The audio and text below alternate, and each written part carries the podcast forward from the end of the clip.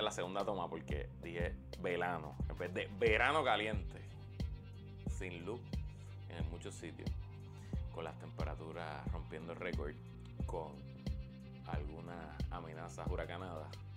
Pero yo tranquilo porque yo en mi casa y en mi negocio tengo el mejor y más confiable internet de Puerto Rico, el internet de Aeronet PR, los presentadores oficiales de puestos para el problema. Recuerda que con Aeronet tu servicio de negocio está siempre on. Aeronet orgullosamente anuncia su nuevo servicio de redundancia DNA Dual Net Access que se adapta a tu negocio para brindarte los beneficios de una conexión dedicada, confiable, estable y siempre on. No es necesario que contrates múltiples proveedores de servicios de Internet para obtener la, para obtener la confiabilidad que necesitas.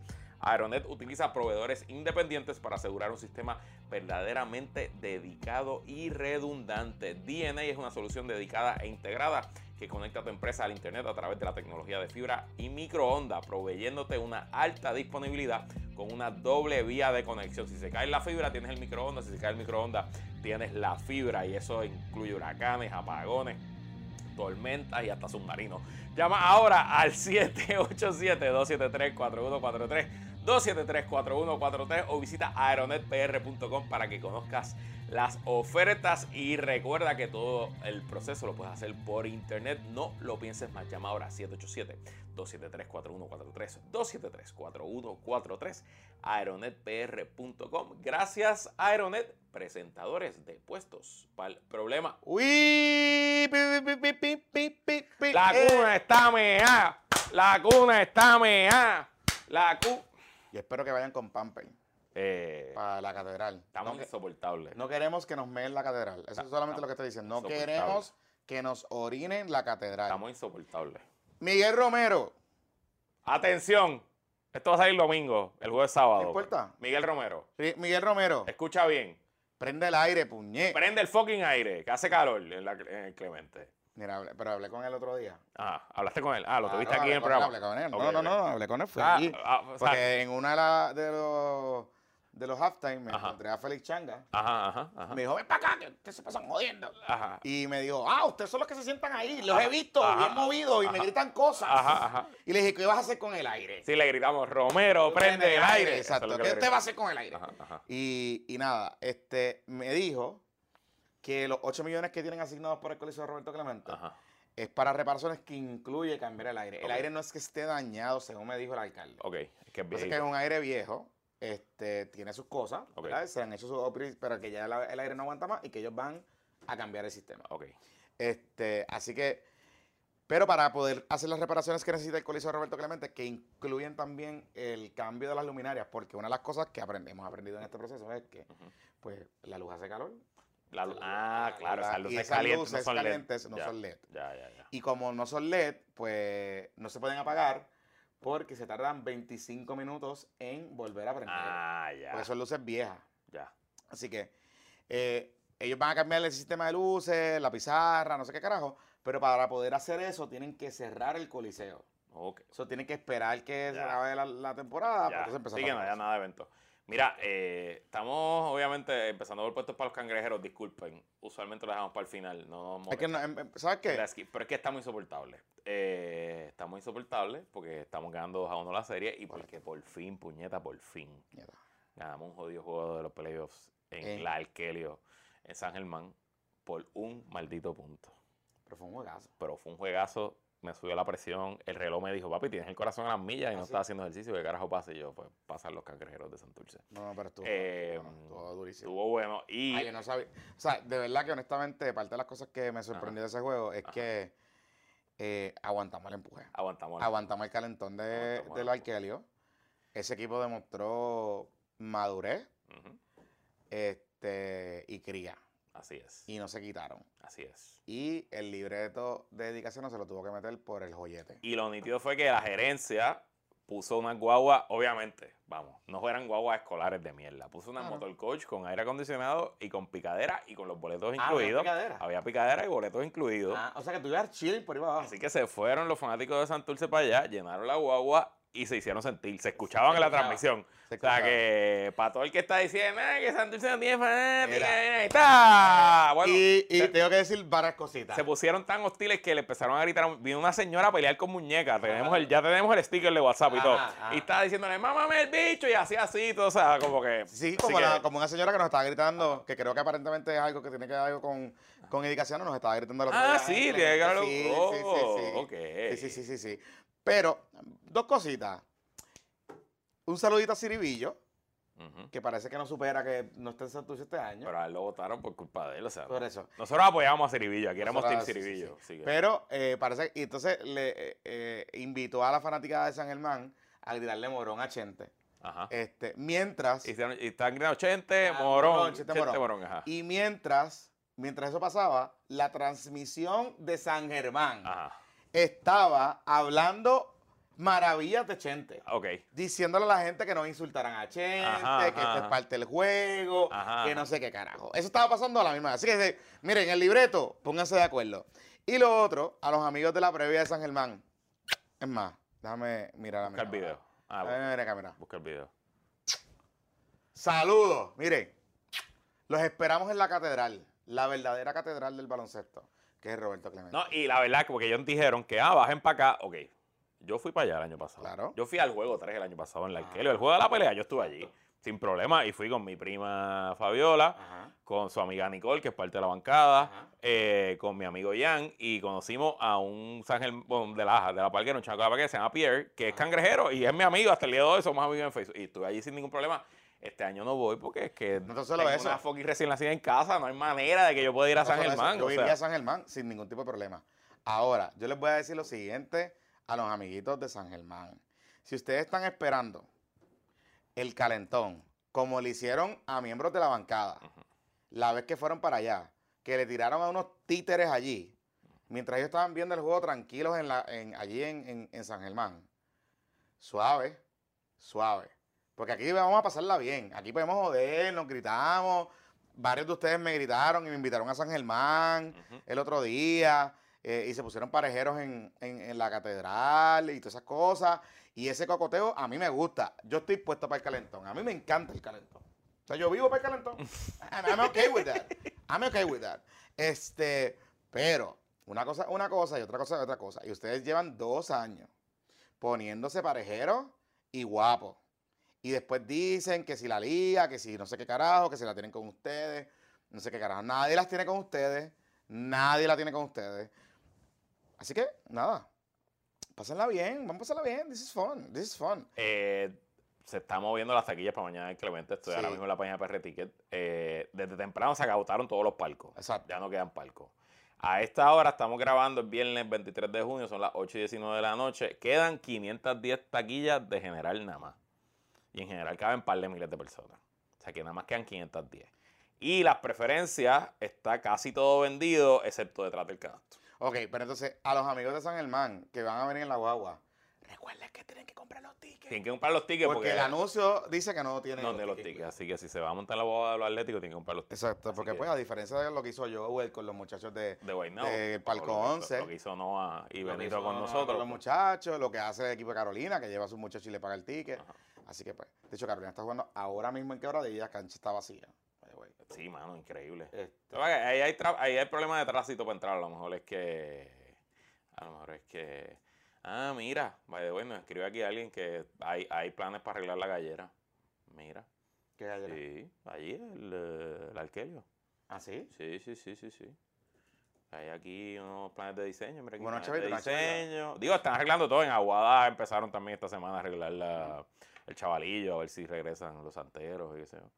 Así que hay ¿Y hay interés de que regresen los centros para allá? bueno, yo no sé si quieren que sea los mismos, los mismos, la misma gerencia, pero de que quieren del BCN allí, quieren del BCN allí. Mira, este... Y es un equipo que mostró que había fanaticada y que, Fíjate, esa plaza que sí, ganaron un campeonato. O sea, esa plaza sí demostró que había fanaticada. sí, sí. Las demás, mm, no sé. Isabela, mm, mm, no sé. Pero, pero sí. Bueno, anyway, miren. eh, ¿Cómo están? ¿Están bien? Qué bueno. ¿Tú has ido, cuando has visitado Nueva York, has cogido el tour de la ONU? No he tenido la oportunidad. Te lo recomiendo. Porque no he tenido la oportunidad porque yo voy a Nueva York como que con distintas agendas. ok. voy a Nueva York o a beber ron, Claro, obvio. eh, o a beber ron y comer, Claro. o a beber ron y comer en los museos, Ajá. o a beber ron y comer en los museos y los parques. Ok, pero puedes hacer todo eso y ir a la ONU. Claro, claro, claro, pero nunca he visto la necesidad de... Pues yo, lo, yo he ido, yo he ido. Y, y a pesar de que me gusta esa mierda y fui... Pues a yo he ido porque es nítido, en verdad, he ido dos veces. Este, me tripea, re- creo que es gratis, o si no es gratis, es bien le barato. mierda, sí. Eh, pasas par de horitas allí, ves la Asamblea General, ves las comités, eh, los comités permanentes, ves el comité de descolonización. Y es igual de efectivo que ir y coger un turno en las pistas de estatus de Puerto Rico. Mira, en verdad, yo te voy a decir, Ajá. yo te voy a decir varias cosas sobre este asunto. Es más, vamos a ver el video. Vamos a echar un video. Vamos a echar un video. ¿Quién es este ser humano que va a hablar ahí? Yo no. Aparentemente él, se identifica, se autoidentifica Ajá. como un, delega, un miembro de la delegación extendida. Ah, de o sea que este es de los corillos Del de Ricky corillo de Rosselló. Ricky. Ok, el corillo de Que Ricky. curiosamente, Ricky no fue. No. Envió a sus minions, pero no fue. Pero él ha ido. Y Beatriz fue una vez Y como Beatriz primera dama. Fue eh, una vez. Beatriz también Sí, fue sí. Una, una vez. Vamos a, a correr el video. De hecho, no vamos a, eh, a los amigos que están en Zoom no estamos corriendo el video, pero esto es el video. Ajá. Me llama la atención porque él, tiene, él termina como un menjunje de patria. Patria, capitalismo, venceremos. Venceremos. Yo no sé si esto fue antes o después del regaño a Kikito, que, provo- que por poco provoca un incidente internacional. Ajá, ajá, ajá. Este, porque recordemos algo, y esto va para beneficio de los amigos que quizás no conocen de estos temas, del tema de procedimiento parlamentario, de cómo corre la cosa en la ONU y toda esa cosa. Ok, miren, la ONU, eh, todos sus procesos están dirigidos por un proceso parlamentario. Pero más allá de un proceso parlamentario hay un tema de credenciales. La, gente que va allí a deponer, va a deponer de dos maneras. O que los invitan y se les reconoce, ¿verdad? Este, pues, que son este, refugiados, este, qué sé yo, distintas personas. O usted es miembro de una delegación de un país reconocido con voto o algún tipo de participación activa eh, bajo el charter de las Naciones Unidas y todas estas cosas. ¿Verdad? ¿Con qué, qué- Usted va entendiendo por dónde yo le quiero decir con esto. ¿Qué yo quiero decir con esto? Puerto Rico, al ser una colonia de los Estados Unidos, porque somos una colonia de los Estados Unidos, se nos reconoce voz, participación en ciertos comités por invitación. Es decir, pues si vamos a hablar de un tema de presumo de refugiados o algo así, que hay, decirle cambio climático. o cambio, vamos a ponerle cambio climático, es más fácil. Cambio climático y que ese comité se va a reunir y va a hablar de cambio climático en las islas del Caribe. Pues muy probablemente en ese comité, alguien del comité, de alguna de las delegaciones, va a sentir eh, que hay que invitar a, Puerto Rico, porque Puerto Rico es una de las islas del Caribe más importantes, es un tema económico, y va a ser una invitación. Y esa invitación le va a reconocer voz, participación a personas a deponer. ¿Por qué hago esta aclaración y por qué hago esta salvedad? Porque las personas que fueron allí, incluyendo los independentistas y Victoria Ciudadana y todas esas cosas, no son, no son reconocidas como delegación. Nadie estaba allí como la delegación de Puerto Rico. Por eso es que están identificados como petitioners. Exacto. Usted va allí a deponer, a hablar. Eh, Correcto. Y usted tiene unos minutos y todo el mundo pare, qué sé yo, ¿verdad? Y es el comité el que hace la invitación, abre la invitación, hace una convocatoria abierta, usted tiene que pues, solicitarla, eh, no, ¿verdad? A veces algunos comités le piden unos requisitos, ponencias escritas, etcétera, y le extienden una invitación a las personas a participar. ¿Por qué hago toda esta explicación, Luisito Marí? Eh, eh, y esto lo hago específicamente para beneficio de muchos amigos y amigos que nos escuchan, etcétera, que no conocen de estos procesos y no lo tienen por qué conocer, no, porque, porque nosotros no somos un país con soberanía, no tenemos, no participamos de estos procesos activamente, eh, no participamos de organismos internacionales más allá de representaciones que van de, cosas puntuales, particularmente de estatus. Pero, ¿verdad? No, estamos en estos procesos que para, que para mucha gente quizás son extraños las cosas que estamos diciendo. Y añado una cosa más eh, importante. Esto es un foro que está, que se llama el Comité de Descolonización, que es un comité fijo, Permanente. permanente. Desde que se creó la ONU. Desde que se creó la ONU. La ONU tiene comités permanentes y comités ad hoc El más famoso es el Comité de Seguridad. de comité de seguridad, que es un comité que puede autorizar Intervenciones invasiones, militares, militares, este, todo ese tipo de cosas. Este, y, y entonces están los comités que son comités permanentes. Este comité, el comité, el comité de la descolonización, es un comité permanente. Y el tema de Puerto Rico, pues parte de ese. Pero te añado más, un poquito Sí. más de historia. Ok, recuerden que cuando se crea el Estado Libre Asociado, se aprueba la ley 600, se ratifica la Constitución de Puerto Rico y comienza el gobierno propio, entre comillas, para los que no me están viendo y me están escuchando. eh, Estados Unidos. Ok, ok, so, el Comité de Descolonización, se- la ONU se crea después de la Segunda Guerra Mundial, con múltiples objetivos, y uno de los objetivos Era evitar era acabar con la- las colonias del Las planeta entero. Con las colonias del planeta entero. Sí. Y el Comité de Descolonización se crea específicamente para atender los asuntos de las colonias que existían después de la Segunda Guerra Mundial, que eran un montón. O sea, estamos hablando esencialmente de todo África, gran parte del Medio Oriente, en el Caribe, y se ponen distintos temas en la creación del Comité de Descolonización que dicen, estos son los temas que estas son las colonias del mundo al momento de la creación y estos son las metrópolis de esas colonias y en las metrópolis nos tienen que radicar informes todos los años sobre lo que están haciendo para descolonizar esas colonias, ¿no? Eh, y la idea del comité de descolonización es que eventualmente desaparezca, porque eventualmente no va a existir las colonias, así que no va a existir la- eh, eh, no va a existir el comité de descolonización. Y Puerto Rico estaba bajo las colonias de Estados Unidos y Estados Unidos tenía, desde que se creó la ONU, que si no me equivoco fue en el 47, 48 que se firmó el charter, eh, pues por varios años estaba radicando informes. Estados Unidos, después de que se crea el ELA, estamos aquí, estamos corriendo la cosa, va a donde la ONU y le dice, ONU, lo logré Yo descolonicé a Puerto Rico. porque según las resoluciones, yo me sabía esto de memoria antes, Sí, ya sí, no sí. me sé una, yo creo que es la 1514, I don't know, una de las resoluciones La 1514. un acuerdo autonómico con soberanía está como una de las opciones para descolonizar. Así que, mira, ya le di el gobierno propio a Puerto Rico, somos un Commonwealth, saca a Puerto Rico del Comité de Descolonización. Y el Comité de Descolonización estuvo de acuerdo con Estados Unidos, Aprobó la Asamblea General ratificó y desde ese momento Puerto Rico quedó fuera del- de la jurisdicción del Comité de Descolonización. Obviamente sabemos lo que pasa y en algún momento en los 70 se, se crea la organización de, ONU de Puerto Rico ante la ONU por don Juan Mario Bra y otro grupo, sobre todo de puertorriqueños que vivían en Nueva York también y que tenían acceso y que hacían trabajo eh, de diplomacia internacional para que otros clientes y otros países.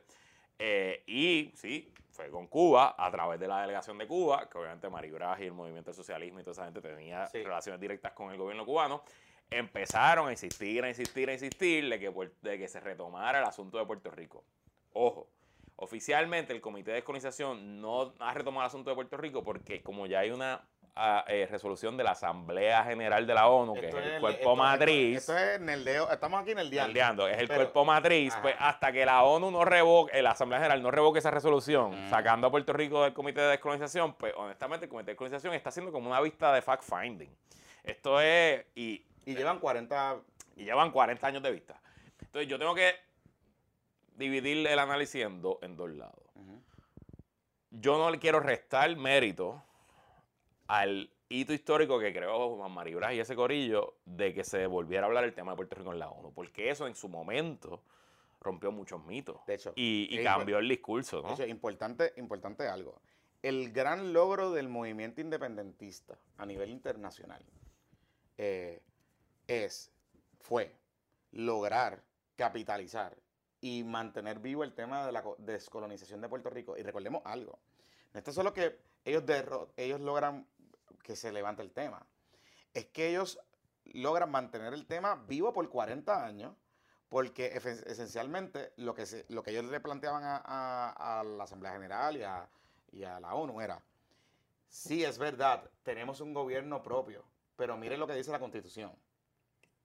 Y le llevan la Constitución a Cuba y se va formando una masa crítica y se logra insertar de nuevo el tema de Puerto Rico en el tema de la descolonización. Pero si usted, como tú bien dices, Luis, si usted busca ahora mismo entre la lista de países colonizados, Puerto Rico no está. Puerto Rico no está. no está. Porque la 1514, me parece que es el número de la resolución, sigue vigente.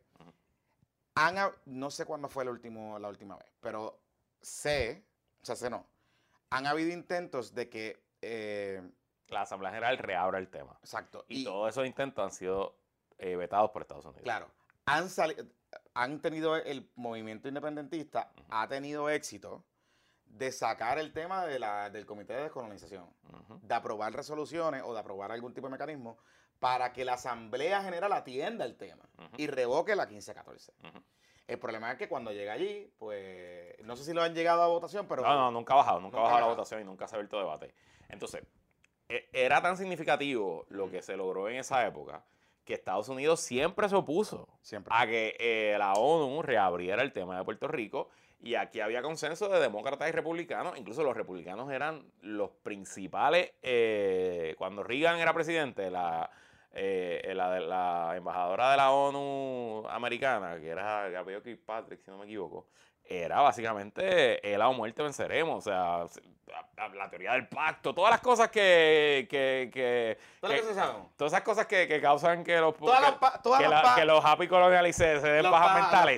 eso, está en, documentos de la ONU, la posición de Estados Unidos. Sí, sí. Claro, sabemos que luego de los 90, los informes de la Casa Blanca de Clinton, las posiciones de Estados Unidos, la quiebra de Puerto Rico, pues Estados Unidos ya le importa un carajo, pero claro, porque la- están pasando dos cosas a la vez. Una cosa es que Estados Unidos ya decidió utilizar su poder imperial sobre Puerto Rico y fuck it, y ya eh, eh, no guarda ningún tipo de- de Es Zero Fox. Exacto, Zero Fox Even, no hay ningún tipo de apariencia, no imp- ya las apariencias, pero a la misma vez la ONU se ha convertido en un cuerpo completamente inefectivo Sí, sí, sí. e- y, y no importante. Y a lo que voy, ese deterioro del debate, pues ha convertido este proceso ante el Comité de Descolonización en un fucking circo. Es tan circo que Estados Unidos ni ya ni se opone. Estados Unidos ni va, ni se opone. Hagan lo que quieran. We don't give a fuck. No los vamos a escuchar. No nos interesa. Entonces se ha convertido en un evento para consumo interno. Para consumo interno del embajador cubano, porque esto sale en grama, esto se transmite en la televisión cubana y Puerto Rico y Cuba, y eso es bien importante para, el- para el mensaje interno de la revolución Palaxi, cubana. Palaxi, Palaxi. Y también es un mensaje, es un para consumo interno para todos los que van allí a deponer, porque deponen, depone Manuel Natal, depone eh, el secretario de Estado, depone Habilita, depone, y deponen todos los payasos de, de la delegación De hecho, debo, debo decir lo, lo siguiente, voy a añadir lo siguiente. El movimiento estadista, por mucho tiempo, por mucho tiempo, no iba a esto. No iba a correr. No iba a esto. Esto simplemente, se, para algunos sectores del Partido Popular Democrático, de hecho, fun fact, usted puede buscar ahora mismo en YouTube, hay un anuncio de campaña política en, me parece que en los 80 o 70, 80, Ok, creo que es Romero tirándole a Hernández Colón. Ok. eh, donde mm, esencialmente Romero acusa a Hernández Colón de negociar en un apartamento en Nueva York eh, un acuerdo Ok, con, creo que con el gobierno cubano venezolano, no sé, con- no sé con qué puñeta. Él estaba negociando con Irán, no sé con qué carajo. La idea era, de alguna manera u otra, revivir el tema de la 1514 y que se aprobara algún tipo de resolución. ¿Por qué? ¿Verdad? Dato histórico, eh, fun fact. Aunque Hernández Colón y Pablito José Hernández digan eh, que hay un poquito de revisionismo histórico en, en lo que ellos en lo que ellos hablan sobre el tema, la postura del Estado Libre Asociado. Hernández Colón en algún momento dado planteaba que habían unos límites del Estado Libre Asociado y que esos límites se tenían que negociar con el gobierno de Estados Unidos. Recuerden que la teoría del pacto, hay expresiones de Luis Muñoz Marín, después del pacto, que él dice, él habla de la evolución del Estado Libre Asociado. Y que cuando esa evolución del Estado Libre Asociado no habla de soberanía, de autonomía, pero sí habla de poderes plenos. Y si empiezan a hablar de esta teoría de poder seleccionar qué leyes aplican en Puerto Rico, todo ese tipo de cosas, ¿verdad? Todas esas pajas de los populares. Eh, pero en algún momento dado, Hernández Colón sí eh, empuja en parte como movimiento, como, como teoría política, para tratar, porque ya se venía el empuje del PNP. El PNP ha- había logrado ser muy efectivo entre los 70 y los 80 en generar masa crítica para la estadidad en los Estados Unidos, particularmente a través de los republicanos y de Reagan, con eh, Ferrer y todas estas cosas. Así que Hernández Colón dice, pues para carajo, si yo estoy perdiendo la batalla aquí, voy a déjame irme al foro internacional y utilizar el mecanismo de- del Comité de Descolonización. Eso se detiene cuando viene el proyecto este de los 80, de los 80 al final de, de estatus, de el, el Bennett Johnston. Johnston, eh, más o menos, Y de ahí es que empieza un poco el revisionismo histórico y es que empieza que Hernández Colón se echa para atrás otra vez y vuelve a su postura del Estado Libre Asociado como está. Nada, le hago toda esta historia porque el PPD sí en algún momento dado empezó a utilizar eh, este- estos mecanismos, pero tampoco iba. Esto era exclusivo del club de los corilles, del corille este, independentista y todas las 27 organizaciones, o sea, eh, los ostosianos, eh, toda esa gente. Ok, vamos a ahora. ¿Qué pasa? En los 90, y esto lo hemos hablado aquí anteriormente, Pedro Rosselló empieza el cambio ideológico grande en el tema del estatus con la estadidad y empieza a empujar la teoría de que la estadidad es una lucha de derechos humanos, de derechos civiles. Y ahí empieza ese cambio, esa dinámica más allá del estatus. Es la teoría esta de que eh, tú no me estás dando representación, tú no me estás dando poder plenario, el es indigno, toda esa mierda, pero que es un tema de derechos civiles, porque él empieza a tratar de tener aliados más allá del tema político. Eh, y entonces empieza toda esta teoría de ir a defender la estadidad o la anexión en cualquier foro. Y es donde empieza por primera vez el PNP a reconocer este comité y empiezan a participar en algún momento de los 90. eh, por ahí. Así que fast forward ahora, por eso es que vemos el ciclo que vemos. Eh, es importante entender algo y eh, porque coincido contigo, yo no quiero minimizar el foro. Pero a la misma vez que no quiero minimizar el foro, sí tengo que decir dos cosas. Si bien es cierto que los estadistas convirtieron esto en un circo, y vamos a hablar de eso ahora, también los otros, los muchachos de la diáspora y algunos sectores independentistas, que no estoy hablando del PIB, porque el PIB y Movimiento de Historia Ciudadana, les tengo que reconocer, estaban allí de la manera solemne como es esto, co- se cogieron la cosa en serio, hicieron sus ponencias, nada de chiste chichichijá, no hubo tiraera, ni nada de ese tipo de cosas. Pero sí tengo que señalar y puntualizar a los muchachitos de los bodies, o la organización nueva esta que está, que es, que es la evolución de los bodies, que son los que se están riendo del nene este que, que vimos en el video hace algunos minutos. Oye, yo me reí, en verdad, en verdad da, risa, da risa, en verdad, pues, ok, mano, en verdad está cabrón, da risa. Pero están en la ONU, carillo. Están en la ONU. Y si nosotros vamos a hablar aquí de que el movimiento estadista hizo un chiste y una charada de este proceso allí, pues yo también tengo que señalar que está cabrón que mientras el chamaco está leyendo la, la ponencia esa, que de, de paso, que conste, los estadistas que estaban allí, incluyendo Kikito y todos los payasos que estaban allí, no se estaban riendo, no estaban haciendo comentarios de, de la- de las ponencias de los independentistas, ni de, de la diáspora, ni de ese tipo de cosas. Pero el chiste y la pavera que tenían, que son el video que está corriendo por ahí de los memes, está un poquito al garete. Y ustedes también se prepararon para, para el circo. Y convirtieron esta mierda en un circo. Los dos. Los dos. Claro, vuelvo y repito. No es que yo no estoy diciendo que no se lo buscó. No estoy diciendo eso. No estoy diciendo eso.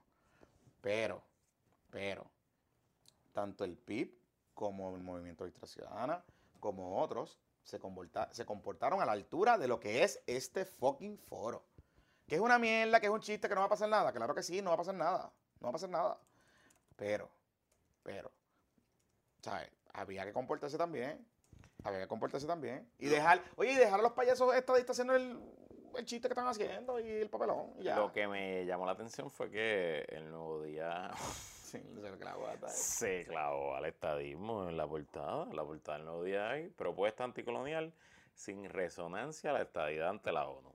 El Comité de Descolonización aprobó por ocasión número 41 que se reconozca el derecho inalienable de Puerto Rico a la libre determinación e independencia. Y el titular adentro es piden sin éxito elevar el reclamo de estadidad. Porque el secretario de Estado, Omar Marrero, fue mm, Representación del representación del gobernador y la petición oficial es que la Incluya ONU la- incluya la estadidad como una opción descolonizada, descolonizadora. Eh, y pues nada, le pasaron el rolo. Pero le iban a pasar el rolo a todo el mundo. O sea que me, me llama la atención, me llama la atención que el nuevo día haya decidido Haya double down en eso. que esta iba a ser la primera planada de hoy. No sé si está mandando un mensaje. Y hablando de mensajes, Por eso te digo. por eso, traje el tema por eso mismo. En este deshojar de Margarita, de la comisionada reciente Jennifer González, Ujú. ¿Qué está pensando? Está pensando. Lo está que pensando. un mes parece que va a correr para la gobernación, otro mes parece que no, y a veces está bien activa y de momento deja de estar activa. Y todos sabemos, aunque nadie más sabe explicar por qué, Pero por alguna razón, hace ya mucho tiempo, quizás más de una década, el nuevo día a Jennifer González la trata con guantes de seda. No solo que la trata con guantes de seda, Le piche, pichea, pichea, pichea. es que le pone, cada vez que ella hace algo, la pone como olvídate. Y cuando tiene que darle cantazo a los opositores de Diego, pues usualmente los opositores de Diego cogen el cantazo el nuevo día. Eso siempre me ha llamado la atención. Entonces, esa portada, pues, vamos, a lo mejor es que estoy conspirando aquí. Te. Estoy como, como Trump, eh, los Beautiful Man Papers, Yeah. así poniendo los periódicos en la Exacto. esto y haciendo conexiones donde no las veo. Puede ser. Es los Newsweek, los Newsmoth, así que ellos tiran lo que tiran y whatever. Pero esta semana, desde el weekend, y tú pusiste hoy un tweet en una foto, en tu foto del Buenos Días en el Twitter de PPP, empezó Jago y el corillo Jago. Pues yo tengo muchos amigos PNP. Pero yo tengo amigos PNP que son pierluisistas, como nuestro amigo Félix La Changa, que eso es línea dura. O sea, eso olvídate. Moncho, Monchito, Monchito Doral, Ramos. Rosario, eso es, olvídate, eso es Pipo Muerte Venceremos. Le, le- Leo Díaz, que ahora es la. Leo Díaz, que se ha convertido en el, en el principal fiscalizador de Jennifer En, González. en el fotuto. Eh, Eh, by the way, a, a Leo Díaz, a Leo Díaz, antes de seguir. A Leo, a Leo. Díaz, Leo. ajá. Yo sé lo que tú quieres hacer. Yo sé que tú quieres usar la técnica de Ávila Colón, que es pegarle bellones a, a la gente con nombre y qué sé yo. Pero tienes que buscarte nombres más sencillos. Eso es decirle Yulin Fer a Jennifer. ¿Cómo es, Yulín? Me explicaron ayer en el Zoom. ¿Cómo le dice Yulín? qué? Fíjate esto. Me explicaron ayer en el Zoom, anoche, en el Zoom de los patroncitos, que regresó al velo. Ayer. Sí. Y al velo me explica que Julin Fer es. Leo Díaz le quiere decirle a Jennifer que ella es la Yulin del PNP. Ajá. Y le puso Julin Fer. Ah, de Jennifer Yulín. Diablo, eso está bien Entonces, ¿qué charro. pasa? Eso está súper charro. Si tú tienes que explicarme el insulto, Uh, pues no es efectivo, Corillo. diablo, eso está bien malo, Yulín Está mal, Fer. está malísimo. Diablo. Yulín Fer. Cabrón, Julin Fer. En serio. O sea, come on. Come on, Leo. O sea, como que. Está flojo, está, Está flojo. flojo, está flojo. Anyway, ajá. Está el, ¿cómo es? El tinglado de los pierluisistas y el tinglado de. Entonces- de. Tenemos varios amigos, algunos patroncitos Ajá. y otros amigos de, de la vida que de momento yo mi Instagram. Y el Hashtag. hashtag, falta poco era el hashtag. ese era el primero. ¿Y cuál era el segundo? Eh, no, falta, falta poco y Puerto Rico ah, era, era otra cosa. Vi uno que no lo voy a tirar al medio porque no me, o sea, whatever, pero que es una persona que yo conozco, o sea, no la conozco bien, pero sé quién es hace muchos años, Ajá. que lleva metido en política en el PNP básicamente al mismo tiempo que yo metido política en el Partido Popular, porque hacemos las cosas más o menos lo mismo, internet, digital, ese tipo de cosas. Y subió un clip del discurso de Jago en la asamblea del PNP de... ¿Cuándo fue eso? En febrero, la del Clemente. Ajá. Eh, y con el hashtag falta poco. Ok, porque, por eso. Ajá. Porque está falta poco, que ese es Ajá. el nuevo, ese es el más reciente. Pero había uno antes que era primero, y era PR. eh, o sea, era primero, pero era la PLAR de Puerto Rico. Y la palabra primero. Y ese estaba subiendo en estos días, porque dice aquí, está Josué Rivera, que Josué es uno de los fotos de Diego. Eh, Josué es eh, de SBA, o trabaja en SBA. Pero está metido y se tira fotos con Diego y parece que está con Diego, no sé qué carajo. Y él subió un tweet que a mí me llamó la atención y dice, con un video de Pedro Rosselló en el cierre del 2008. Y dice, aprendí a escuchar antes de hablar. La lección, que estoy seguro que tiene que significar lección, pero bueno. La lección fue que siempre nos debemos a ellos, siempre a nuestro pueblo. Primero. Hashtag primero. Y entonces, una persona que se llama Félix Méndez Soto, Ajá. que me dicen que es como del corillo de Diego, que es del foto, no sé eh, que dice que es como del, fotuti- del fototeam de ajá, Diego, ajá, le contesta primero y una bandera de Puerto Rico. Ese, ese yo lo había visto primero. Y luego en estos días empezó a aparecer el falta poco. Falta poco. Hashtag falta poco. Hashtag falta co- poco. Y entonces esta semana, no sé si viste, Ajá. Que Diego se fue a Twitter a criticar a la Junta de Planificación y al gobierno de Pierluisi. esencialmente, no hemos hablado de esto y de hecho no lo tenemos en agenda, pero este, esta semana el Supremo finalmente dijo ya el reglamento conjunto de la Junta de Planes no es válido, no sirve, no vuelvan a pedírmelo, un se bicho. acabó, volvemos al 2010. Cu- eh, pero mantuvo la validez de todos los permisos. O sea que el Supremo no, pegó, no tiró una bomba nuclear. sí, Dijo, todos los permisos que se otorgaron hasta hoy son válidos. Lo que pasa es que la primera decisión del Supremo Era echar- como el garete. Pegar esos Sí, fuegos. eh, yo recuerdo hablar con Lamas, que fue uno de los abogados de ese caso, ajá. eh, que ahora la tenemos que decirle constitucionalista. El Lamas, constitucionalista porque, Lamas, claro, pues, claro, Está claro. seguro, eh, seguro. sí, bueno. Entonces, y él me dice, bueno, si tú interpretas lo que dice el texto de la resolución, Ajá. el Supremo ha decidido que en efecto, no es que sea solo es que es inválido, eh, que, que es nulo, que todos los permisos otorgados bajo ese andamiaje no existen. Correcto. Y eso, hubiese, eso significa que Airbnb... Todo, todo, todo. Todo lo que ha pasado en los últimos lo- 10 años, pues, literal, era el- eh, desde el 2010, que es el, el- el único, el último reglamento que es válido. Exacto. Anyway, so, eso pasa. eh, y el, la Junta de Planes publica un reglamento de emergencia, el gobernador lo promulga, se cumple con eso, y ellos están en el proceso de las vistas públicas y el- la consulta pública para un nuevo reglamento conjunto del 2023, que eso terminará en varios meses, quizás el año que viene. Anyway, Y anticipo que terminarán los tribunales. Anyway, ese no es el issue. Ah. El issue es que Jennifer va a Twitter. Vamos a buscar el tweet de Jennifer. Y cogí y le cayó arriba. Y dice, era algo por la línea de... La verdad que está cabrón que Jennifer tenga at Jennifer.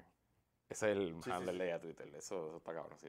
Envidia, tengo envidia por eso. Eh, déjame buscarlo aquí. ¿Cuándo fue? Oye, que mucho ha tuiteado. Ya a veces está días que no tuitea y este- esta semana, ñácata, ñácata, ñácata, dándole, dándole.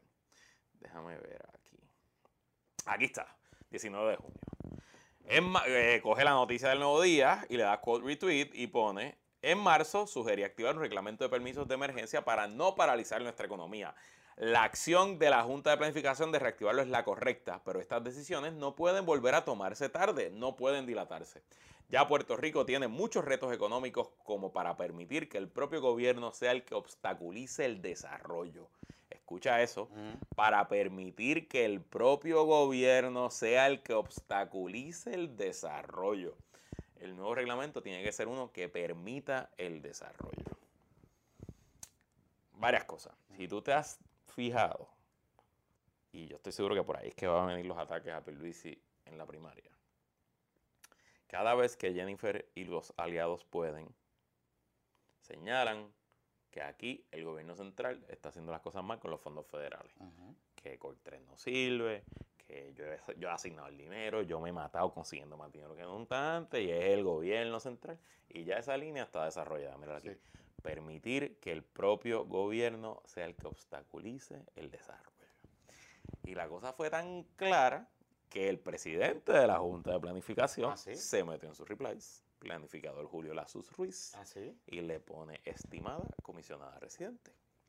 El reglamento de emergencia solo se activa cuando no hay uno vigente. Inmediatamente que el viernes el tribunal, el tribunal falló contra el vigente, el gobernador radicó el de emergencia. Puerto Rico no ha estado ni un solo día sin Desprovisto, estado desprovisto, desprovisto. de derecho. O sea que esencialmente mandaron al jefe de agencia a contestarle a la comisionada residente. Y yo no sé si tú te diste cuenta esta semana también que sacaron como un chisme de un contrato que dio la SUS en la promulgación de este nuevo reglamento Ajá. a algo de publicidad. A una agencia de publicidad. Ajá, y, y salió antes Y de y- salió antes del ataque, Ajá. salió antes del ataque de Jennifer. Y lo tiraron por Bonita Radio, alguna de estas cuentas. y Sí, yo. bonita, fue Carmen Enix. Ajá, ajá. Y a mí me estuvo curioso porque yo lo vi y dije, ok, I can see why this is a problem. Pero a la misma vez, el problema que tiene esto es de publicidad, en parte. O sea, vas a empezar un proceso de aprobación de un reglamento, pues la Junta tiene que, digamos, hacer ese proceso. Puedo entender la crítica, puedo entender la queja, pero me estuvo curioso el timing. El timing. el timing, porque coincide con eso, coincide con la resolución del tribunal y coincide con el ataque de Diego a la Junta de Planificación. So, y recuerdemos algo. Hace par de semanas atrás, Maceira le cayó arriba a Diego Ajá. Con un tema de, creo que era de energía Ok. renovable o algo así. Ok. eh, había algo de unos permisos, no sé qué. Ella había tirado ya algo con los permisos. Y recuerden que Tim Rosselló es enemigo mortal de Tim Jake. O sea Exacto. que Maceira, Maceira, o sea que y Maceira es, es Pierluisita. Ah, claro, claro. Exacto, claro, recuerden eso. Ok, ok. Pero, recuerden algo, Maceira no es que solo es Pierluisita, Bruce Willis no es Pierluisita, Bruce Willis también es eh, Rivera Chatista. Claro, claro, claro. Y Tomás Rivera Chat odia a Jago. Ujú. Eso me consta. o sea, Ellos se odian todos ahí, pero. ellos, se odian, ellos no, ellos no escatiman en, en el odio. A lo que voy con esto, a lo que voy con esto es Corillo. Que es interesante lo que está pasando. Yo, esto es sin saber, sin ningún tipo de, de inside information. Pero yo presumo que si ella está pensando correr ya, y de hecho, yo lo, lo lavo de aquí, tú sabes que yo tengo a Jorge Dávila en mi programa dos veces en semana, y Jorge Dávila lleva desde el principio, Jorge Dávila no es amigo de Pedro Pierluisi para nada. No. Em, Pero recuerden, por chavito, por dinero. claro, por Chavito por diciendo. Que mandaron a la, urra- a la urraca de. Ajá, de Díaz, a decirle eso. Eh, él dice diciendo que Jennifer no puede permitir seguir dándole semanas libres al gobernador, que ya tiene que tirarse, de punto y se acabó, que si ya, que tú no puedes estar, esto, eh, que esto es como el embarazo, tú no puedes estar mitad embarazada. Tú o estás preñado o no estás preñado, ¿verdad? Punto y se acabó. Eh, tú sabes bien eso y yo lo aprendí muy bien también. Claro, claro, claro. Eh, Bueno. Así que, bueno, pues, pues que él dice, ella, él dice, mira, o sea, ella aunque diga que quiere esperar hasta noviembre, tú no sabes qué pasa en la política, el gobernador puede tener una racha buena, puede tener un montón de buenas noticias, puede cambiar la impresión de él, so ella tiene que tirarse lo más rápido posible. No solo eso, Luis, que al gobernador, ya lo hemos hablado aquí anteriormente, al gobernador no se le pega nada. O sea, no, no, no vive, o sea, su, su ciclo de cosas buenas o malas es bien efímero. O sea, no, no se le pega absolutamente nada. So, si tú no estás constantemente pegándole, tratando de pegarle algo, pues no, pierdes todo el, el ímpetu. Así que, a lo mejor, eh, ya tomó la decisión y yo presumo que el momento será la convención del PNP, que es a finales de agosto. Exacto, eso te iba a decir. Me da la impresión que por ahí es que va la cosa. Y te añado algo más. No he visto los informes, no he visto los informes, se cerró ya uno de los ciclos de erradicación. A buscarlo. vamos. Por eso, no he visto los informes, los últimos informes, pero sí sé que Pierluisi sigue recaudando, Y mucho. y mucho. Y sigue tocando las puertas de gente poderosa. ¿Por qué les digo esto? Porque la mayoría de la gente que puede tener billete para donar y que organizar las actividades son la, los eh, contratistas. Claro. ¿Y por dónde va Diego? Los permisos, junto a planificación, Ujú. este, el desarrollo económico, eh, los fondos federales no están fluyendo. ¿Quiénes son los más que se benefician de fondos federales? ¿Quiénes? Ella está tratando de apelar a un grupo importante de donantes. Pero ese grupo importante de donantes está aguantado. No es que esté aguantado, le sigue dando chavo al gobernador porque es incumbente. Es que, ¿qué va a hacer? Tiene que darle chavo al gobernador. ¿Entiendes? Entonces recuerden que si se maxean, pues no le pueden dar chavito ahora. Mira, en, en el último informe, el del 30, el de, el de marzo Mm. del 2023, Diego levantó. Déjame ver aquí. ¿Cuánto levantó? Eh, es que esta es la data, esta es la data global, no la del informe. Pero, mira, importante lo que tú lo encuentras ahí. Importante algo. Eh, Jago- el plan original de Jago era anunciar para diciembre, entre noviembre y diciembre. Ese era el, el timeline. Ok. Eh, ese timeline se podía acelerar un poco en la línea de lo que Dávila eh, había estado ah, diciendo en tu programa. Ok. Es, se podía adelantar por la convención del PNP que es en agosto. Y se podía adelantar porque ya hubiese eh, utilizado la convención para medir fuerzas con el gobernador porque era un evento. Originalmente ya trató de hacer eso en marzo, en, el, en, el- en la asamblea. En la asamblea y, ahí no le salió. y los pierluisistas cogieron y, Sí, le, le- la le- barrieron le- la barrieron. No, La le, no barrieron. le salió, no le salió. No le eh, salió eh, y que- fue papelón. Y, lo fue, lo fue. y- Vamos de hecho, su, su mensaje fue hasta papelonero. Sí, sí, sí. O sea, ella no, ella no fue, ella no, ella estaba fuera de sync. Así que ella, el segundo chance, la segunda oportunidad de tener la- el pueblo estadista cautivo es la asamblea, que es en agosto. Así que es importante que ese es el timeline. Si ella pierde esa ventana, Bueno, mira. El número de Diego en lo que va de este siglo, de enero, del primero de enero del 2021 al. Recuerden que pues ella es comisionada residente, pero ella ha levantado en este cuatrenio hasta el 31 de marzo 902.472 dólares. Eh, Y ha gastado palo. ha gastado bastante, sí. Este, ya su cash on hand ahora mismo es, eh, bueno, al 31, al 31 de marzo, su cash on hand. Dale internet, no me falles, bendito. Mira. El internet aquí no es de Aeronet, by the way. Déjame darlo claro. Eh, bueno, anyway, no importa. Pipo levantó un millón de pesos en su cumpleaños, Por eso. en un solo evento. Un solo evento. Pero el dinero no es todo. Ok, pero entonces es importante algo. Te quiero añadir algo. Ajá. Que eso lo estaba pensando hoy. Que vamos a hablar de esa revolvadora también. ujú. Eh, ustedes saben que hay una guerra. eh, Esta semana es la guerra de los médicos. Se han tirado hasta con las tenis. Carlos Díaz, este, Mellado y todo el mundo. Eh, eso está pasando por dos razones. Que una las voy a dejar para hablarlo un poquito más adelante. Pero a mí me da la impresión, a mí me da la impresión que esta guerra, porque si tú notas, el que tira primero es Mellado. Y a mí me da la impresión que esta guerra de los médicos con el colegio de médicos un poco la está tratando de manufacturar la fortaleza con Mellado. Para pautarlo. Pa no solo para pautarlo, no te solo para pautarlo, sino para neutralizar, porque por ahí, yo no sé cuánto tiempo le queda a Carlos Díaz, yo creo que a Carlos Díaz le queda, un- le queda todavía, le queda un poquito. Sí, porque él ganó el año pasado. Sí, Yo creo que él está el queda- 2024. Le queda, le, queda, le queda algo, le queda algo. Pero yo creo que la elección coincide con la campaña. Y ya yo sé que Paquito Domenech, quien era el asesor del colegio, cuando Diego. Víctor Ramos, Ajá, y él es el mejor, el, el- el- la mano derecha de, de ajá. quien odia a Carlitos Mellado, porque recuerden que Carlitos Mellado retó a Víctor Ramos en un momento dado, que se formó un revolú Claro, bien claro, cabrón, Claro. y estaban los publicistas en un lado y estos en otro lado y terminaron los tribunales y un descojón bien cabrón en esa elección eh, del colegio de médicos. Parece ser, lo que tengo entendido es, parece ser que hay un movimiento de nuevo para tratar de meterse en el colegio.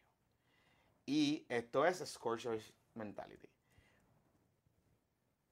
Coincide un poco con que los pierluisistas se están dando cuenta que Diego está haciendo alguna movida. Porque mire lo que pasa. Y Ah, esto- hoy, hoy la vieja changa escribió. Por eso te es digo. lo que iba, eso lo iba a decir. por eso te, que, que te estoy diciendo, no es casualidad que de momento Diego tira, sale lo de Carlos Mellado, eh, sale el revolú de la Junta de Planes, le contesta el planificador, sale la historia, ta, ta, ta, ta, ta, aquello, lo otro, los fondos, aquello, pa, pa, pa, pa, pa. Y de momento los pilucistas se activan. La burraca de Leo Díaz, después aparece este Changa tirando, el otro y el otro y el otro.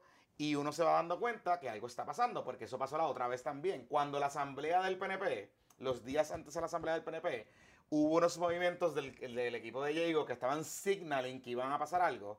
Y el equipo de la gente de Pipo cogió y empezó a joder. Y empezó a marronear la cosa. So que algo está pasando o algo ellos creen que puede estar pasando y obviamente coincide, estamos a mm, quizás setenta y pico de días o, 90 o menos de la asamblea del PNP en, eh, de la convención del PNP en agosto. Así que todo esto se está cuadrando en verano. Papi, tú sabes que en este chat aquí no hay ni un PNP hablando. Por eso. Mm, ¿Qué Y hay saben? que y hay- no quieren decir? Y, hay, y están conectados porque los vi. Pero tengo otro que tengo otro que me escribió antes de hace un ratito. Me- Hoy me llegó este rumor. Fuente en el PNP dice que Diego es go para la gobernadora, para gobernadora, que encuesta 80-20 a su favor en el PNP y que también ella y Pedro van a buscar sus propios candidatos para Washington. Pues por eso hay que subirle el perfil a Carlos Mellado. Porque miren cómo, mira cómo el gobernador reacciona. Sí, con- porque Carlos Díaz, el del Colegio Médico, lo acusó esta semana y le pidió la renuncia por estar haciendo campaña. Si le deja estar haciendo fucking campaña Y concéntrate en esta mierda. y concentrarse en ser, el- secretario de salud. Pero es eh, Carlos Díaz le responde a un tuit de Carlos Mellado el día antes. Ajá, ajá, ajá. Y eso fue el descojón. Y mira qué curioso que hoy el operativo para responderle a, a Carlos Díaz, Carlos Díaz se va de media tour, barre el piso eh, conmigo por la mañana, se barre a la universidad, barre el piso de nuevo con el gobernador, le dice que el gobernador tiene miedo, que es un loco, no sé qué carajo. Este, ve, de, way, Víctor Ramos está escondido. no ha aparecido. No ha aparecido, Está curiosamente. paciente, está viendo paciente. Ajá, curioso, curioso, curioso, curioso. Pero aparece Eduardo Ibarra. Y a rayo, Blast from the Past. Y Eduardo Ibarra dice, eh, randomly, randomly, hoy, llama a WKQ por la mañana, randomly, a defender a, a su amigo Carlos Mellado, que es el Oh. mejor secretario de salud que hemos tenido, que no sé qué carajo. Ah. Curiosamente, después Carlos Mellado tenía entrevista hoy en WKQ. Ah, qué curioso. Y no solo que fue a WKQ, Carlos Mellado se fue de Mediatur hoy. Y anoche estuve jugando pelota dura. Hizo una conferencia de prensa en vivo ayer. Exacto. A las 4 de la tarde. Exacto. Y te, coincide, te, y te digo algo más. En el metaverso de Ray Cruz, Ajá. Ray Cruz lleva como una semana, un poquito más, todos los días dándole un cantazo a Carlos Mellado. Por una situación con unos contratistas. Aparentemente hay una situación en el Departamento de Salud. Hoy ya se fueron en el French. ¿Alguien, ¿Alguien robando dinero en el departamento de salud? No, que no sé. Eso nunca ha pasado. Exacto. No, que va tiraron, a Carl- tiraron a Andy que está metido allí. Eh, sacaron Ajá. Sacaron todo el arsenal, todo el arsenal. Y me estuvo curioso porque ya hoy, pues ya hoy se fueron en el French. Y ya Ray le tiró y le dijo que eh, no quiere hablar de la vacuna y no sé qué carajo. Y está bien, ok, pues está bien. Pero no es de extrañar que todo esto esté pasando a la misma vez, porque el que se rumora que va corriendo y que va a correr, eh, o que, digamos, es el favorito de la fortaleza para ser el candidato a comisionado residente, es Carlos Mellado. El problema que tiene Carlos Mellado es el siguiente, y nosotros lo hablamos aquí, es que ya hay una encuesta que realizaron algunas personas dentro de los corilles PNP, y Carlos Mellado no sale bien parado. Que, nadie Por sabe eso. ni quién es. No sale bien parado. Y el que sale bien parado es Wilito Villafañe. Y Wilito Villafañe, yo sé, yo sé, que Wilito Villafañe, aunque se quiere mantener neutral, neutral, yo sé que Wilito Villafañe y miembros o ex miembros de su equipo tienen una relación chomi chomi con la comisionada. No, son republicanos. Claro. Y tienen una relación chomi chomi con la, con la, con la comisionada. Una papeleta Diego Wilito Villafañe. No Lo que te está, quiero no decir. está mal, no está mal. Y yo sé que Wilito Villafañe en esa encuesta salió muy bien parado. Muy bien parado. Añado algo más. Añado algo más. Importante. El papelón de Quiquito Meléndez con Cuba es porque Quiquito sabe que está atrás. Ujú, Y Quiquito está buscando estar en el grupo de que lo inviten al baile. y de pedirle que alguien lo invite. Que obviamente es Jacob. El otro que está Pájaro buscando es Josué este, Rivera. Ahora, yo te voy a añadir un wildcard aquí, aunque él lo siga negando públicamente, pero pues se nota que va por ahí. No podemos descartar a Luis Davilita Perna. No, tú, tú, estás, tú eres el líder del bandwagon de Davilita. Yo no soy el líder del vanguardia de Tú estás montado en ese bandwagon. No, pero yo no, no es que- Olvídate. yo no estoy diciendo que es el vanguardia de que- Jodiendo, cabrón. Pero No, ajá. lo que te quiero decir es, no podemos descartar a Luis, Di- a, Luis de la ecuación. No lo podemos descartar. Yo no estoy diciendo que sea el candidato de- de- del gobernador. El candidato del gobernador sigue siendo Carlos Mellado. Ok. Pero, pero, en un Hacho, ese- pero Davilita. Por eso, Davilita. un yo, yo me imagino a los rosistas llorando. por así, eso, ¿sabes? por eso te digo. Y, y, y un video del papá. Por ¿sabes? eso, por eso te digo, Power, un, power. escena, un escenario, un escenario posible, un escenario posible es que se encueste el nombre de Carlos Mellado, Carlos Mellado salga escocotado, como salió ya en una encuesta, y esta gente esté en scrambling y tengan que buscar otro candidato. ¿Qué mejor que un candidato joven, good looking, eh, padre de familia, con, la foto de los Con nenes, pedigrí estadista. con pedigrí estadista, con un papá que tiene acceso a los medios? Porque vamos, Carlos Mellado es un, es un Es PNP un furibundo estadista, pero nadie sabe quién es. Nadie nadie sabe quién es, nadie sabe quién es. Y Con dice que gastaron un par de miles de pesos en la campaña esa de salud que, que tú veías al secretario de salud en los billboards. Ese como él es grande, tú veías. Eh, ¿Qué carajo hace este tipo con billboard ahí? Ajá, ajá, ajá, ajá. Entonces, es importante algo. Y lo voy a decir en la cámara porque Dilo, dilo, dilo. Fortaleza. Y Carlitos Mellado. Palacio Rojo. Palacio La Rojo y Palacio, Palacio Azul Rojo. y todas esas cosas. Ajá. Yo ustedes no tiro a Carlos Mellado. Y a rayo. Yo ustedes no tiro a Carlos Mellado. Porque lo del contrato del helicóptero es lo menos que le van a sacar. Y, Y, volvemos. Yo pienso que Carlos Mellado es un buen tipo. Yo creo que dentro de todo no ha sido un mal secretario de salud. No lo, o sea, no lo ha sido. Le tocó una, o sea, le tocó una mierda bien cabrona, bien cabrona, bien cabrona. Pero al final se puso a politiquear. Vamos a hablar claro. Se puso a politiquear para él. Y esa es la realidad. Pero yo no quiero pensar corillos y corillas y corillas que los cambios que hubo en ACES, donde esencialmente convirtieron a los médicos de ACES en los mejores médicos, en los médicos mejores pagados del sistema, poniendo en desventaja y exponiendo, de hecho, a miles de pacientes que no tienen cobertura pública, que pagan su plan privado de salud, o que lo pagan a través de un patrono, o de alguna manera u otra privada, y exponiéndolos a que se queden sin servicio porque los médicos los dejan de coger porque obviamente las aseguradoras privadas no están pagando bien. Y yo no quiero pensar que eso pasó para beneficiar al IPA de Carlos Mellado en Canovana. mm, Yo les dejo eso ahí, lo que usted se chupa la otra. Yo a ustedes no lo tiro. Yo a ustedes no lo tiro. Porque volvemos. Lo del helicóptero es lo menos que le van a sacar. Lo menos que le van a sacar. Esto no es una pelea mía, Corillo. Y no vengan por ahí a sacar esto de contexto y empezarme a enviarme mensajes de texto y a que Mochito Doral me escriba y mandar a Iván Rivera a tirarme en Noti1. No, no, porque ustedes saben de lo que yo estoy hablando. Ustedes saben muy bien de lo que yo estoy hablando. Y si yo estoy papeloneando, que lo diga. Que lo diga públicamente y ya. Y cool. Y, ah, pues yo, me- ya, nos retratamos. Así que, vamos a la pausa. vamos para la pausa. Vete a tu cámara para que me diga los anuncios. Eh, bueno, estuvo bien bueno esta primera mitad Ah, PPP. La próxima va a estar igual de buena. Bueno, porque yo hago mi trabajo, chicos. Claro, claro, claro. Pero antes te recordamos que no te metas en lío. Hay un corillo que estuvo por la isla de Palomino. Y es un corillo que se metió en un lío financiero.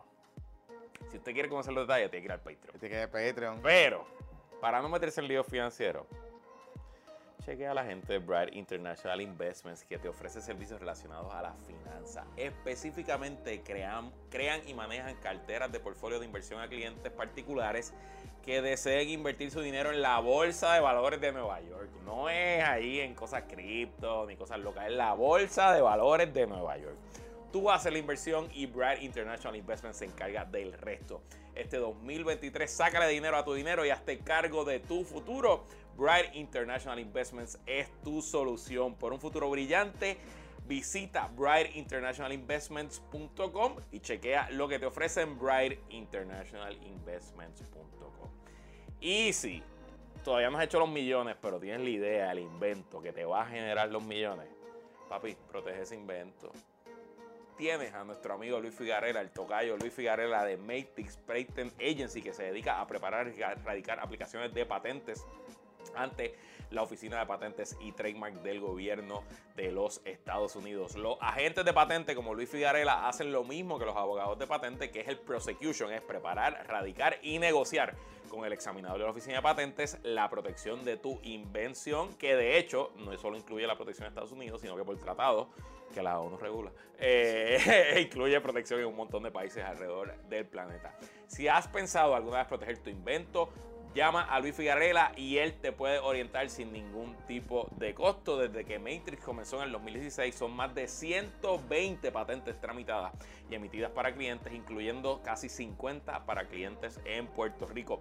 Comunícate con Luis al 603-557-8420, 603-557-8420 o envíale un correo electrónico a luis.mxpatent.com. Y si te quieres enterar del chisme de lo que pasó en Palomino, en el 1% de Puerto Rico, entre los rich and famous, patreon.com de mal puesto para el problema, buscate el bizcochito report solamente con la suscripción de 5 pesitos. cinco Hasta, pesitos. hasta Barea está pendiente. Imagínate. 5 pesitos. esta semana, por ese chisme, logramos como 15 Patreons nuevos. Eh, así que gracias a todos los chismosos y chismosas que entraron Y- para eso. Y corrieron esos mensajes por, Y- por los chats de Guaynabo. ¡Uy! par de gente me escribe mi prima que eh, eh, Este- hace tiempo que o sea, nosotros hablamos, pero no es que somos super close. Y me dice, mira, eh, ¿cómo yo puedo escuchar esto? Y yo, eh, porque tú me estás escribiendo. "Ah, es que mi marido me preguntó y yo, es que están en un chat de pana que está todo el mundo preguntando, ¿qué puñeta pasó en Palomino? Si usted quiere saber qué pasó en Palomino, pues, Bueno, porque, porque mire lo que pasa. patreon.com, diagonal puesto para. Pero porque mire lo que pasa, mire lo que pasa. Por ahí tiraron unas cosas. Ah, y the way, por cierto, Ah. Hoy, a esta hora que estamos grabando, ya debe estar, por- ya está, o sea, está- estaba subiendo cuando no pudimos grabar. Va a subir el exclusivo. El exclusivo sale hoy, hoy lo publicamos hoy viernes, o sea que si usted se suscribe al Patreon este weekend, va a coger el chismecito de Palomino, el Patreon exclusivo de este mes, Puesto que- pa' Papito puesto Dios, pa' sí. Papito Dios, que está caliente, caliente, caliente, Caliente. y el episodio que estamos grabando ahora mismo que sale antes, así que mejor momento para suscribirse. Exacto. Mira, importante, importante. eh, por ahí tiraron unas cosas. Pero como yo hago trabajo investigativo Ajá, ajá, ajá. y llamo a las fuentes que son, Las fuentes primarias. a las fuentes primarias, lo que les puedo decir es que todo lo que está en el bizcochito report de el Tree Line Palomino Ajá, ajá. eh, está confirmado. Y ese, y no, y te digo, les digo más. Vamos para la playa, tráete la medalla. Y les digo más, y les digo más, les digo más, les voy a decir más, les voy a decir más. En ese bizcochito report hay dos chismes realmente. En uno. Sí, sí, porque hay un chisme de gente que perdió dinero. Ajá. Y hay un chisme de. No, tiene que ir. Patreon.com, Tiene que ir, tiene el que ir, tiene que ir. Déjese llevar, nosotros lo venimos diciendo. Lo que le puedo garantizar es que este chisme incluye a un who de la gente más rica del país y, Bueno, de, la, de- y de la gente más famosa del país. Bueno, de todo el mundo. Exacto. Sí, sí, sí. O sea, es un uso. Sí, sí, sí, hay, de todo, hay de todo, hay de todo. Hay villanos, hay, hay de todo. Hay héroes. Hay héroes, sí, sí, sí. Hay de todo. Hay abogados. De todo, de todo, de todo, de todo, de todo, de todo, de todo, sí. todo, todo. ¿Y, ¿Y, qué mejor que un chisme del 1% de Puerto Rico? Ah, esos son los más ricos. Que yo sé que a ustedes les encanta. Y como en, ningún lado hablan de eso, porque aquí. No, porque todo, toda esta gente, toda esa gente pauta como loco en todos lados. Porque ahí mira que hay pauta en ese gorillo que está ahí. Uf, hay mucha, mucha Mucho, pauta. mucho. Mucha y taquillita y Uh, party. ah, uh, ah, muchacho. ah. Oye, este, antes de seguir, Luisito Marí. Ajá.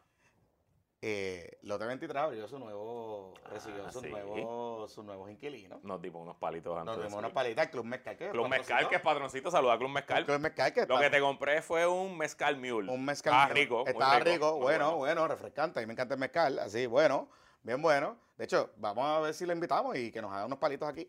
Este. Ah, me mandó una recomendación para el viaje a México ya. Con ah, una, listita dura de decir. Lo vamos a consultar con nuestro, Sí, con, con nuestro agente. Sí, sí. Entonces, em, hay un sitio de pizza bueno, bueno, muy bueno, muy bueno, muy bueno. De hecho, si usted se suscribe al patreon.com diagonal puestos para el problema, Ajá.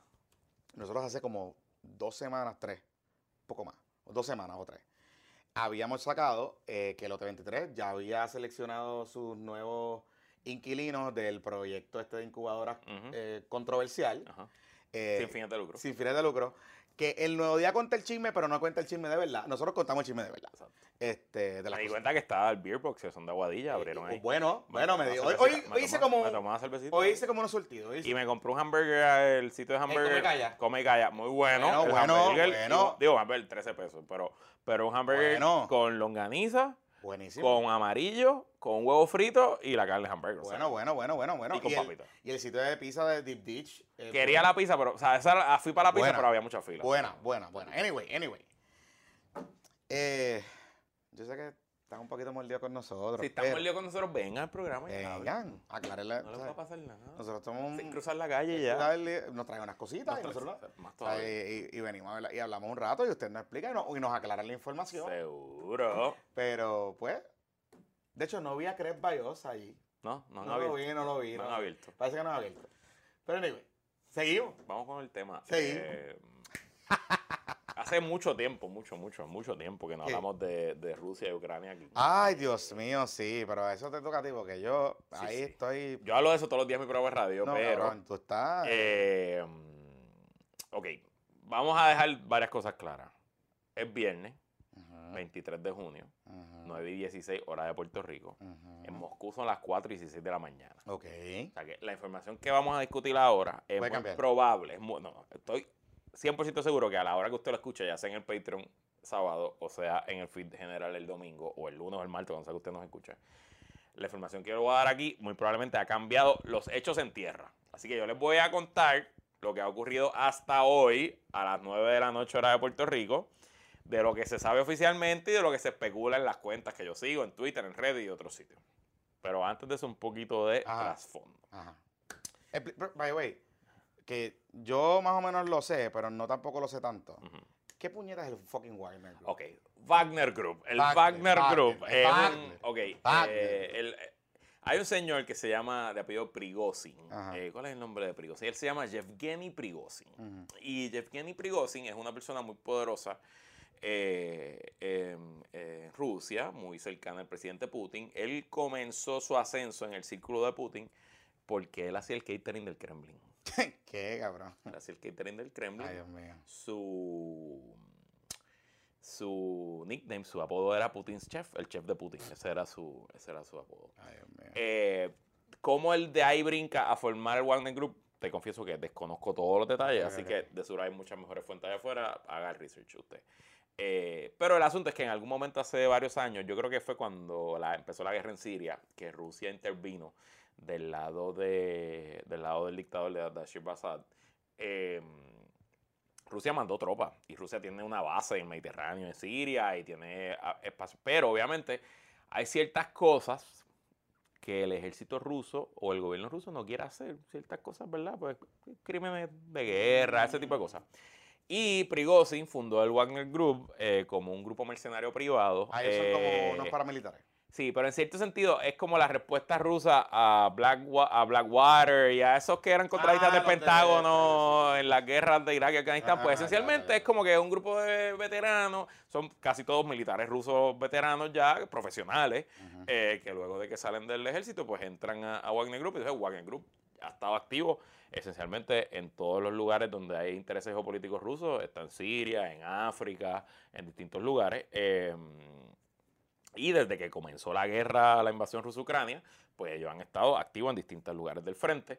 Eh, Prigozhin se hizo famoso por varias cosas en esta guerra. Primero, porque él empezó a reclutar eh, prisioneros en las cárceles rusas. Ah, papá. Literal, él se fue por tours por las cárceles rusas y hay Ya, videos de él parado en los, en los patios centrales de las cárceles Ah, diciendo así, con todos, los, con todos los soldados alrededor de él en asamblea, diciendo el- el- la Duma aprobó un decreto, el que luche en la guerra y sobreviva a un contrato de un año, regresa para su casa un hombre libre, se le condonan todas las penas para cobrar un salario y creó regimientos enteros de, de, de- de- presos que los tiraba de carne en cañón. Eso era carne en cañón. Porque Wagner tiene un grupo de soldados profesionales, un liderato, pero no son tantos. O sea, no aguanta por una Sí, guerra sola. guerra. Y esa es una de las cosas. Y lo otro es que la ciudad de Bakhmut, que quizás escuchaste de Bakhmut, Bakhmut fue el escenario principal de combate.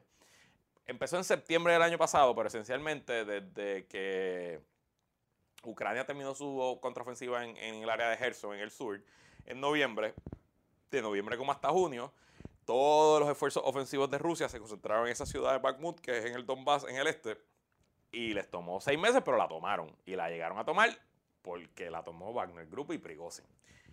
Eh, y eso fue una gran victoria para Prigozhin. Putin lo felicitó públicamente y realmente fue como que la última victoria que ha tenido Rusia en, en- en- en- en esta guerra. ¿Qué pasa? Durante todo el desarrollo de la guerra, y esto es típico en el círculo interno de Putin, Putin es un líder que le gusta que sus subalternos se peleen entre sí. O sea, él fomenta, Ah, él fomenta, fomenta- la competencia interna, desleal. él- bien bueno, bien sí, bonito, él bien fomenta bueno. eso, él fomenta el- Entonces, Prigozhin ha estado en guerra, esencialmente. Primero era por lo bajo, después fue por lo alto, después abierta.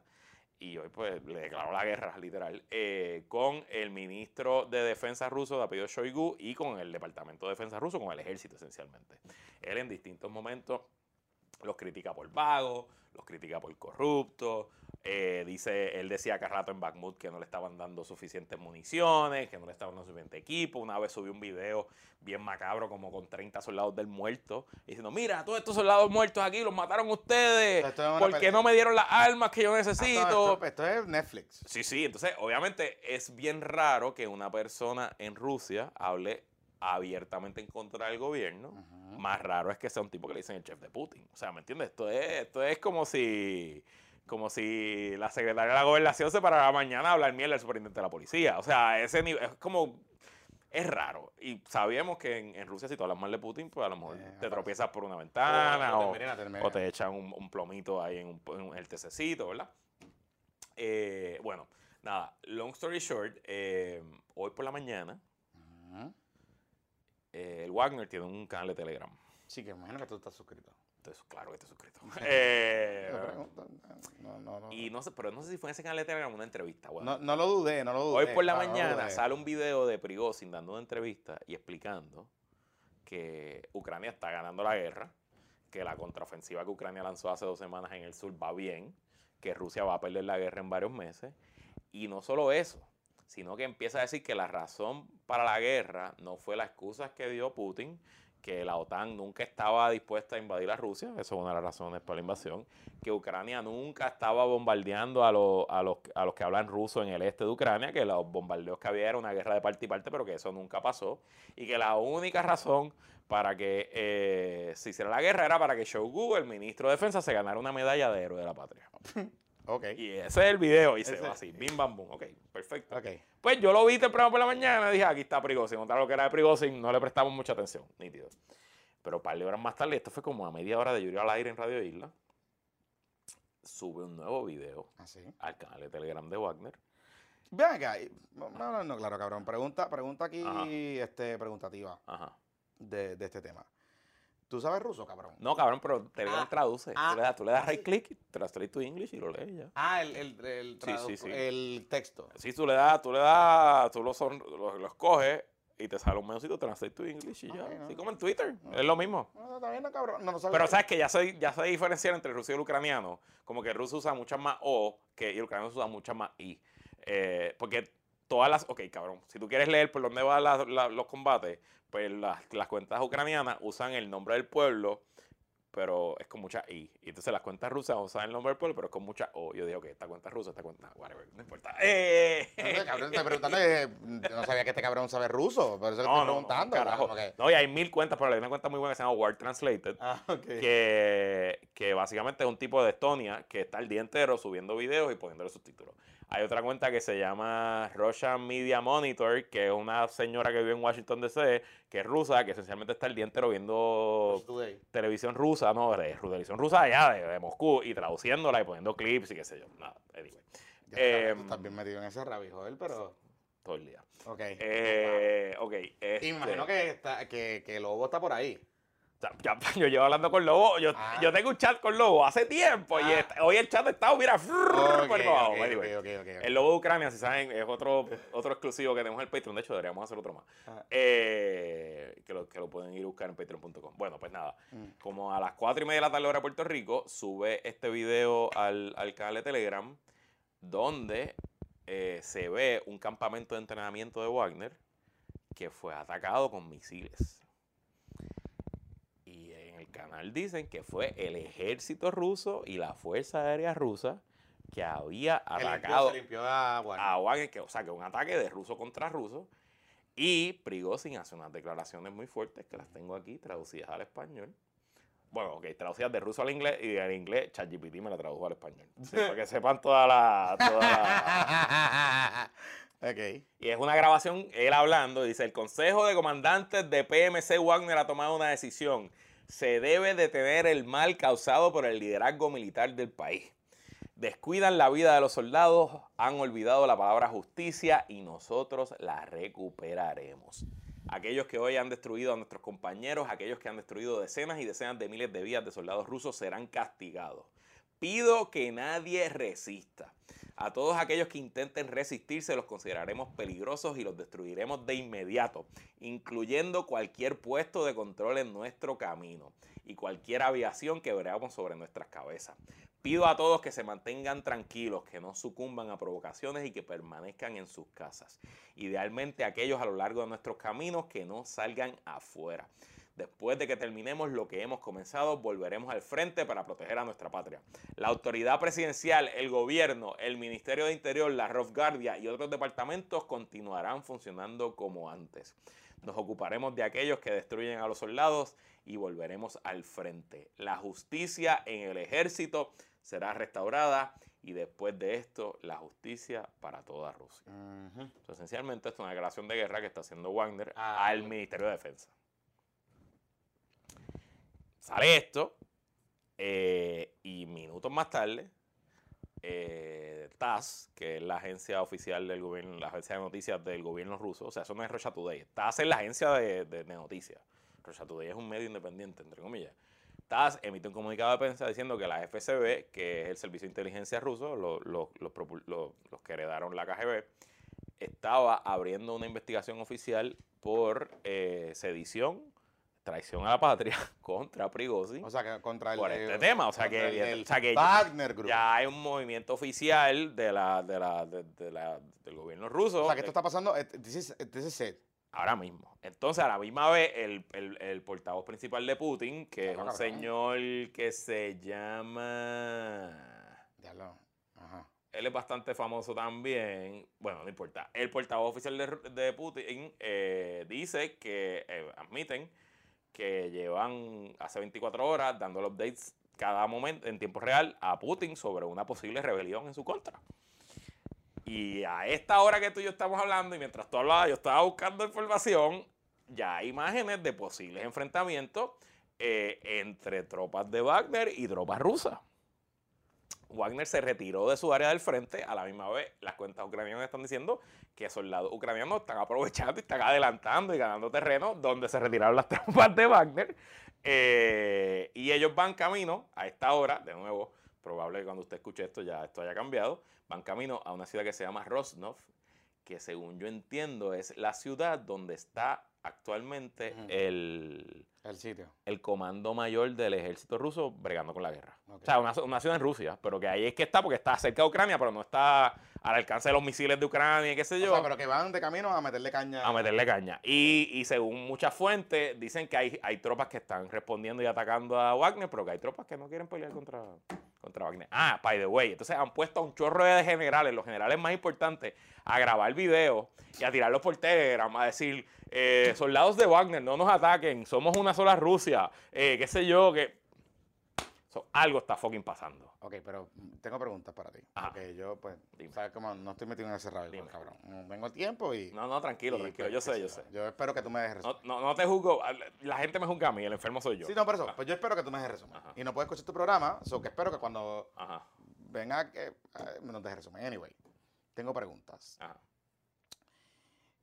O sea, el ejército ruso es eh, de Mighty Red Army. Eso, se- eso pensábamos. Hasta, que- pero hasta sí. que empezó esta guerra. Sí, sí, sí, sí, pero aún así. Pensábamos que era el segundo mejor ejército está del mundo. pero eh, is- te- es el legendario ejército ruso todavía. O sea, como que el Wagner Group, por más gente que tenga, ¿cuántas tropas puede tener el Wagner Group? 25 mil dijo Prigozhin. 25 mil.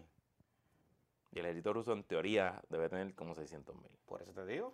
Pero tú puedes tener un millón, pero si no quieren pelear. Ah, ok.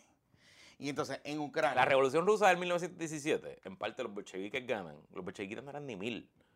Porque cuando ellos toman el control en octubre del 17, eh, no había nadie dispuesto a pelear contra ellos.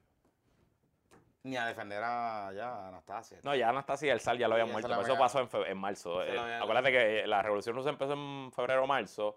Un gobierno provisional hasta octubre que los bolcheviques depusieron al gobierno provisional y se quedaron en el poder. Hasta el 1991. Anyway.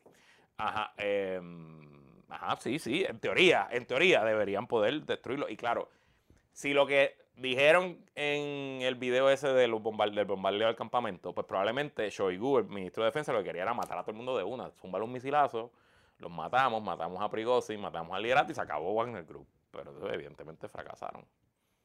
Entonces ya hay imágenes, eh, de nuevo, son las 4 de la mañana en Moscú, eh, pero hay imágenes de ya de movilizaciones de tropas, de checkpoints de seguridad en las avenidas, en las autopistas, en los caminos principales, de tiros de Sí, o helicópteros sea, dando vueltas. o lo que me quieres decir es que Rusia se está preparando para una rebelión.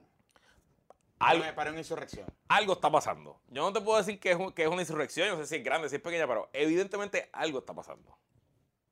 Ya lo cabrón, pero. Qué fuerte. Digo, o sea, volvemos. Yo no sé un carajo. Digo, esta es la forma más rusa de que se acaba una guerra. Por eso. Porque, o sea, a decir, O sea, es esto es lo que iba a O decir. sea, la guerra, el, la, guerra- la revolución rusa empieza Exacto. porque eh, los soldados de- en, la- en las trincheras de la Primera Guerra Mundial estaban hartos de morirse, de, de- de- de que el liderato fuera una mierda Bueno, y o pues sea, se rebelaron. El- el- la, la Unión Soviética, digo, eh, fue una secuencia de eventos, pero termina cayendo porque los soldados dicen fuck you. Fuck you, sí, sí, Y se- y claro. se acabó. Sí, sí. Así es. Wow. Y parece, yo, y, o sea, como Wagner tiene más triunfos y más street cred en la guerra, porque son mejores soldados, tienen mejor equipo, son más profesionales, pues parece que ellos tienen el respeto de los soldados en el frente. De los, de los grunts, los que están ahí jodiéndose, porque los Mm. generales y los oficiales son unos Mm, pues que- se están engordando y robándose a los chavos por 20 o 30 años y que están mandando a la gente a morir y no les importa. Entonces, pues yo presumo que hay también algo ahí de que de que cuando Prigozhin le dicen no nos pongan resistencia, no peleen contra nosotros, nosotros, ah, importante, Prigozhin no está diciendo que va a derrocar a Putin. Él dice, el Ministerio de Interiores y el presidente eso va a seguir funcionando. Él, su, su pendejada es con el ministro de la Defensa. O sea, que es algo personal. No, eso es la línea fina, porque yo creo que el día, el momento que él diga que voy a derrocar a Putin es el momento que pierde el apoyo popular. Porque sigue siendo popular el, el Wagner. Sí, sí. O sea, Putin sigue siendo Putin, ¿no? No, y el Wagner, pues, tiene su cosa. Por eso, porque la gente puede pensar, el ministro de Defensa es un mamabicho, porque, y el ministro de Defensa le está mintiendo a Putin. ¿Me entiendes? Porque Putin es bueno. Entonces, pues, si, si Prigozhin hoy declara que es contra Putin la cosa, pues a lo mejor no le funciona el asunto. De nuevo, pura especulación, la información es poca. Pero ya, ya lo recogió prensa asociada, ya lo recogió el New York Times. eh, como te dije, la agencia oficial TASS de Rusia ya está escribiendo. O sea que, que ya no son rumores de Twitter ni de Telegram. Ya hay algo que está pasando. Pendiente la semana que viene. Créanme que yo, en mi programa voy a hablar de esto todos los días. Así que, ¿qué es la que hay con Luis Herrero? Los lunes a viernes en Radio Isla. También está en formato podcast. Cuando usted quiera lo escucha. Y pues en los próximos podcasts hay que hablarlo, lo hablamos. Y me imagino que ya eh, The Grayson se va a reactivar. Porque, pues. Bueno, botonita, hay que hacerlo. Ahora es el momento, tú sabes. Hay que, hay que, met- hay que meterle. Anyway. Este. Estamos. Santurce ahí. Quebradilla está ganando por 19 ahora mismo. Sí, van a ganar. Por 17, quedan 54 segundos del tercer quarter. Ellos van a ganar. Sí, pero, o sea, en el cuarto quarter en Carolina metieron 6 puntos y Carolina 23. Sí, pero, pero hoy van a ganar. Hoy tienen que ganar. Hoy van a ganar. sí. Este. Eh, si usted va para Clemente, digo, yo creo que usted va a- o sea, si usted no está ahí en el Patreon, pues lo va a ver después, pero si usted va para Clemente, pues nosotros vamos a, creo que vamos a llegar antes. No sé cómo va a ser esto, pero. Va a, haber, va a haber un tailgate. Estamos citando, a, convocando a los abonados y al que quiera llegar al parking de abonados desde las 5 y media de la tarde. Allí vamos a estar. Y Muñeca dijo que va a traer eh, Cosita, cosita. cositas. Exacto, lleve su, lleve su espíritu en su carrito. Yo voy a llegar un chin más tarde porque tengo una fiesta familiar. Yo tengo. un En Hacienda Pitorro. Estela tiene el cierre de su temporada de voleibol Ok. en un pool party. Pero Estela va.